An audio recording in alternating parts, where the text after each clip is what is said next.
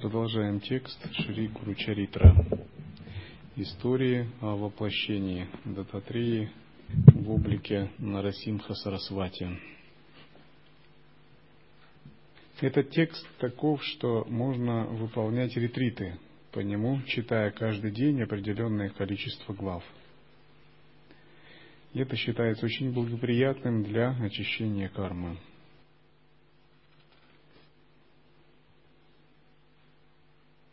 Рождение Нарасимха Сарасвати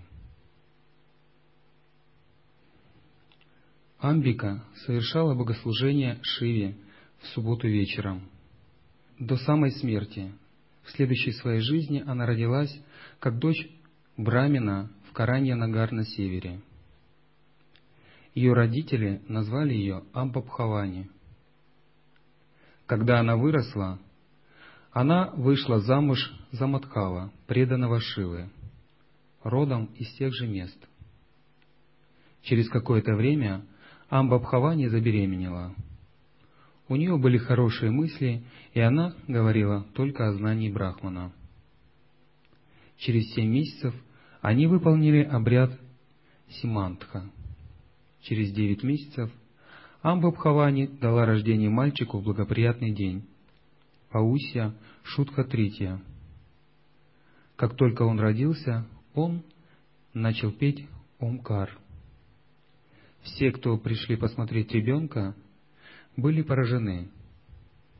Астрологи предсказывали, что ребенок будет мировым учителем. Он будет обладать восемью ситхами и девятью видами знания. Он не будет связан мирской жизнью – это поистине воплощение Бога. Сказав так, они поклонились младенцу и сказали, что он будет выполнять желания своих преданных. Все жители города пришли навестить младенца и одарить его дарами. Чтобы защитить ребенка дурного глаза, родители нанесли дришти с помощью горчицы и соли и повязали черную нить. Но разве необходимо делать дришти для Бога? Родители смотрели на ребенка, как на обычного смертного. На двенадцатый день они дали ему имя Шалиграм, но ласково они называли его Нарахари. Они часто чувствовали, что ребенок одарен и является воплощением Бога. Однажды Амбабхавани сказала своему мужу, что ее грудного молока недостаточно для Нарахари, и попросила его привести корову.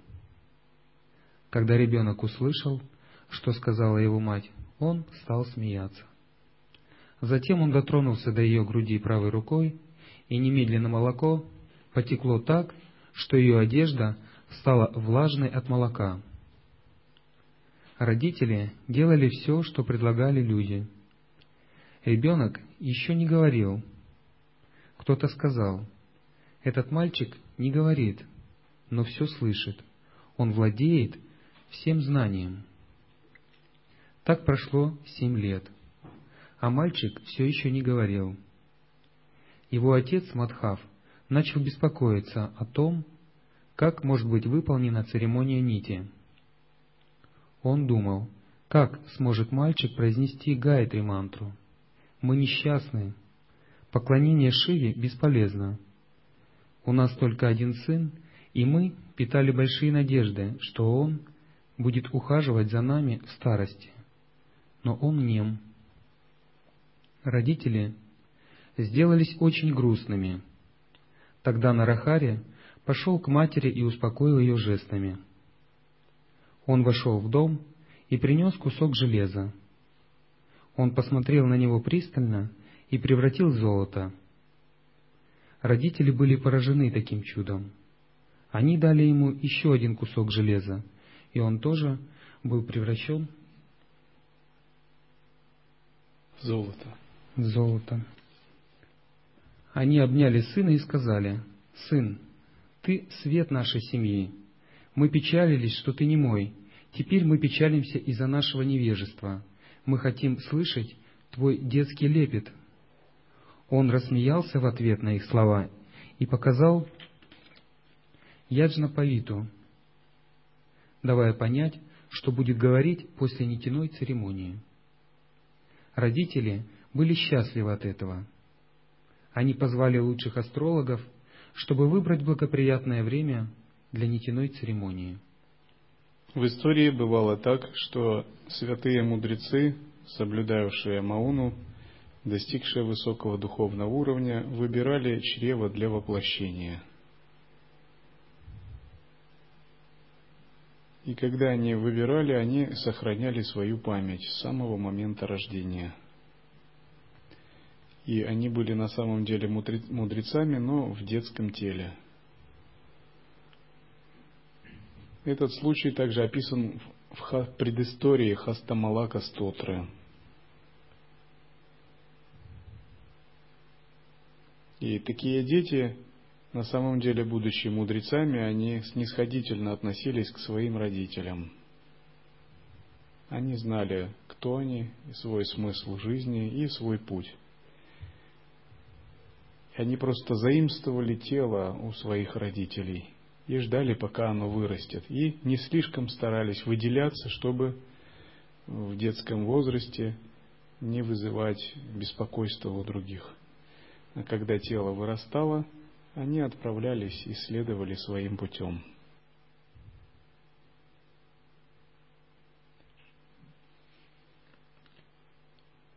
Они также стали собирать все необходимое для этого. Жители города были удивлены всем этим приготовлением. Они говорили, почему они так тратят много денег на немого мальчика – Несмотря на все эти приготовления, он не сможет понять Гайатри мантру. И люди обсуждали это между собой.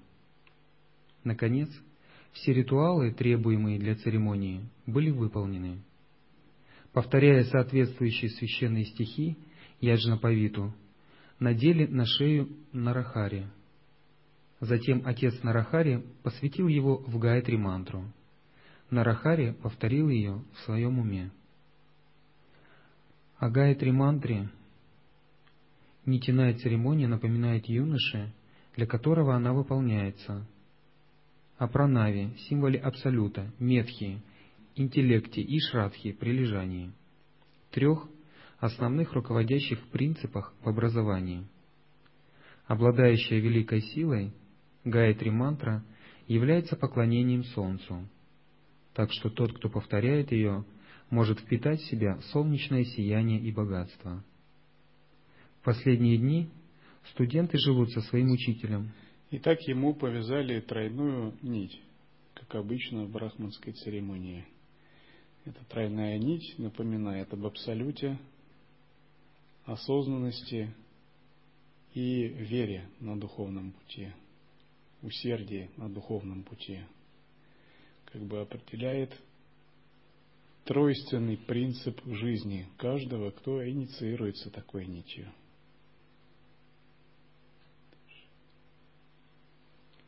В последние дни ученики живут со своим учителем или гуру в школе, находящейся обычно в лесу. Богатые и бедные мальчики, принцы и бедняки живут и учатся вместе. Это жизнь служения гуру и его семье. Они занимаются йогой, изучают священные писания, искусство, искусство и науку, живут простой жизнью в духе безбрачия и самодисциплины. После того, как обучение закончено, гуру наставляет своих учеников говорить только правду, работать, не забывая дхармы, служить старшим, всегда помнить учение вет, уважать и почитать родителей, учителей и гостей, как божественных существ.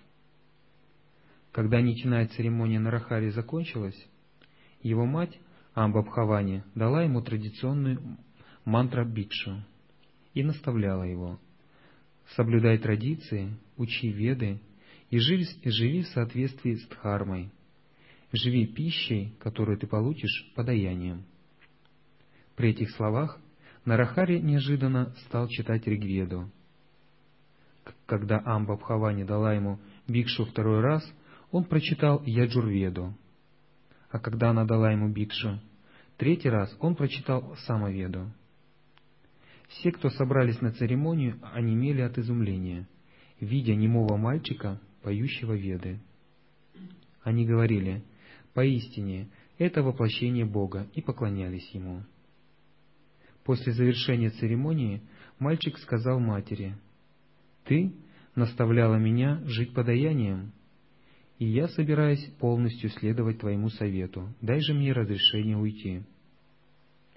При этих его словах глаза Амбабхавани наполнились слезами, и она сказала ему взволнованным голосом, «Сын, я думала, что ты будешь ухаживать за нами. Ты был нем до сих пор. Мы так хотели слышать от тебя слова любви». Нарахари сказал матери, «У тебя будет еще четверо детей, которые будут служить тебе, потому что в предыдущем своем рождении ты служила Шанкаре». Затем он положил свою руку ей на голову в знак покровительства, и сразу же она вспомнила свое прежнее рождение. Она осознала, что он был с вами Шри Валабха. Она поклонилась ему и дала ему разрешение уйти. Однако ее ум еще не был в покое. Она сказала, «Сын, разве какая-нибудь дхарма предписывает выполнять саньясу в столь ранние годы?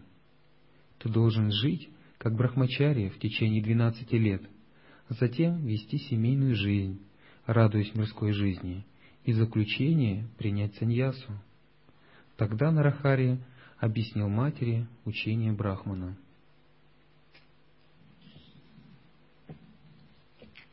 Традиционный уклад ведической жизни предполагает 12-летнее обучение в юном возрасте, в гуру куле, то есть в семье гуру. Когда маленький мальчик уходил в семью гуру, вашам и другие такие мальчики – в течение 12 лет он изучал веды, получал наставления по различным искусствам, этике, философии, боевым искусствам, умению строить взаимоотношения с другими и прочим. По окончании 12 лет он делал подношение учителю и выходил в мирскую жизнь.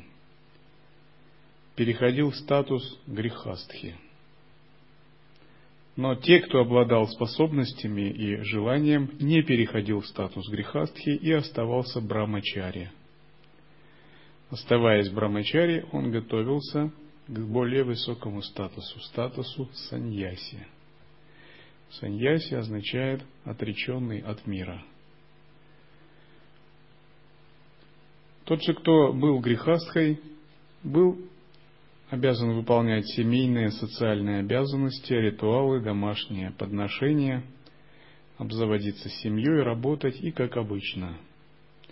Тот, кто шел по пути саньясы, готовился следовать предписаниям своего религиозного ордена, то есть только заниматься духовной практикой и служением. Домохозяин грехастха примерно к 50-60 годам должен быть воспитать своих детей, обустроить их, поставить на ноги и выдать замуж дочерей или женить сыновей. Тогда он считался исполнившим обязанности перед социумом, и тогда, согласно Варнашрамадхарме, ему также было положено удалиться от дел, стать ванапрастхой.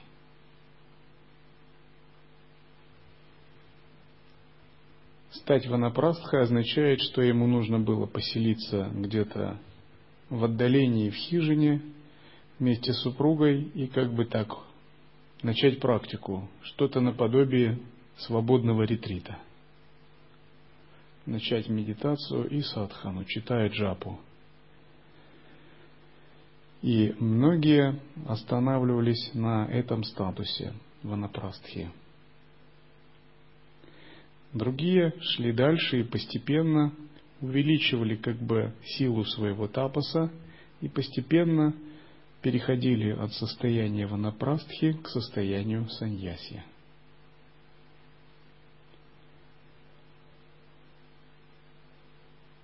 Есть разные типы такой садханы в этих статусах, они называются Кутичака, Бахудака, Хамса и Парамахамса. То есть высшая саньяси, авадхуты, Хамса и Парамахамса – это полностью те, кто принял обет отречения, не является ни к чему привязанным. И считается, когда достаточно человек поупражнялся в статусе ванапрастхи, прожил в отшельничестве, выполнил достаточно садханы и тапаса, в конце жизни он должен принять саньясу, отречение от мира. Момент принятия саньясы он окончательно умирал для социума, расставался с родственниками и примыкал либо к какому-либо религиозному ордену, либо вообще самостоятельно двигался. И ему было предписано двигаться на север постоянно и читать брахма-мантру, если он не имел других посвящений. Все время удерживая сознание санкальпу, медитируя на брахман, жить на подаяние особым образом, то есть питаться только от того, что ему подадут, не иметь никакой одежды, кроме одеяния саньяси, и питаться согласно обету не от каждого дома, где подают, а от определенного числа. Допустим, в день, если подали три семьи, не более от трех семей получать подаяние. А если ему не подали в этот день, то как бы пропускает просад. Вот так, ждет следующего. То есть, если он обошел три двора, ему в трех дворах отказали, значит, он думает так, что Господь в этот день мне говорит поститься. И он ждет следующего. Если в следующий день он обходит три семьи, ему тоже почему-то не подает. Он думает, такова моя дурная карма. Она сжигается так, тоже пропускает просад. То есть саньяси учится полагаться на волю Бога. Это очень аскетичная практика. И он ничего не имеет, кроме чаши для подаяния. А некоторые даже чашу для подаяния выбрасывали, чтобы быть полностью непривязанным. И просили на пальмовые листья или в руки. И то, что могли съесть из рук, то и ели. Это классические высокие стандарты отречения и саньясы традиционной Индии. Древние. Сейчас, конечно, ситуация изменилась. И с приходом научно-технической революции современные и ведические саньяси стали использовать и радио, и автомобили, летать на самолетах, и быть в интернете и так далее. То есть некоторые саньяси, допустим, наги, они так и остаются полностью обнаженными и живут согласно своим обычаям и принципам. Но другие школы саньяси весьма хорошо интегрируются с новыми технологиями. Тем не менее, вопрос отречения, он всегда остается. Отречение означает учиться жить внутренней духовной жизнью, основанной на созерцании. Независимо от того, как это отречение выглядит. Когда вы приступаете к практике в ретрите, это тоже серьезная практика отречения, особенно когда этот ретрит длительный, или живете по монашеским принципам. Всегда следует помнить, что этот принцип отречения, он не ради самого отречения. Как говорил один святой, Ширила Прабхупада, обезьяны тоже похожи на голых саньясинов и живут на деревьях и не носят одежды.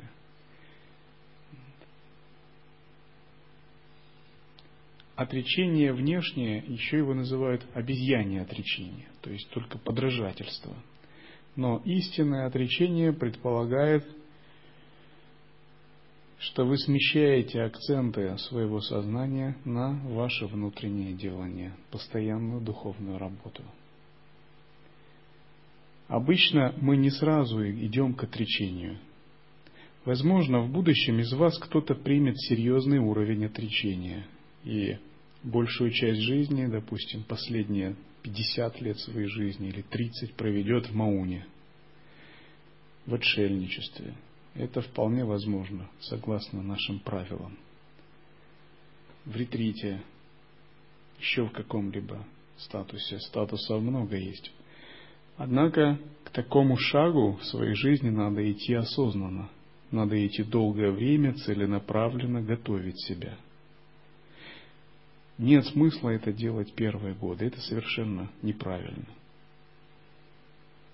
То есть это надо делать, когда вы полностью сложились как йогин, получили духовный опыт, и когда у вас нет никаких проблем. Вот тогда это можно делать. После 20 лет духовной практики монашества, 30 лет. Вот тогда это будет серьезный духовный выбор. Если это пытаться делать после двух лет – после пяти лет, семи лет, ну, жди трудностей, жди проблем, жди то, что ты не выполнишь свои обязательства. Ты не, не, неопытный духовно. Твои кармы еще совершенно не готовы к этому. Возможно, кто-то захочет провести много лет в темном ретрите. Это тоже не запрещается. Но надо быть ко всему готовым. И вот нужно так себя готовить в этой жизни, чтобы эта готовность постепенно у вас пестовалась, выращивалась. Возможно, кто-то не будет такой статус принимать, а всю жизнь будет проводить в активном внешнем проявлении. Там, танцевать, петь, карате заниматься, там, совершенствоваться во внешнем. Это тоже нормально, законный статус. Почему? Потому что карма у всех разная. Там, или готовить просад – или строить храмы. Я не скажу, что одно хуже другого. Дело в том, что если ты созерцаешь, ты можешь объединять созерцание и с первым, и со вторым. Все это потому, что у всех разные кармы. И разные кармы означают разные склонности и разные божества в каналах. И нельзя сказать, что вот только так можно или только так.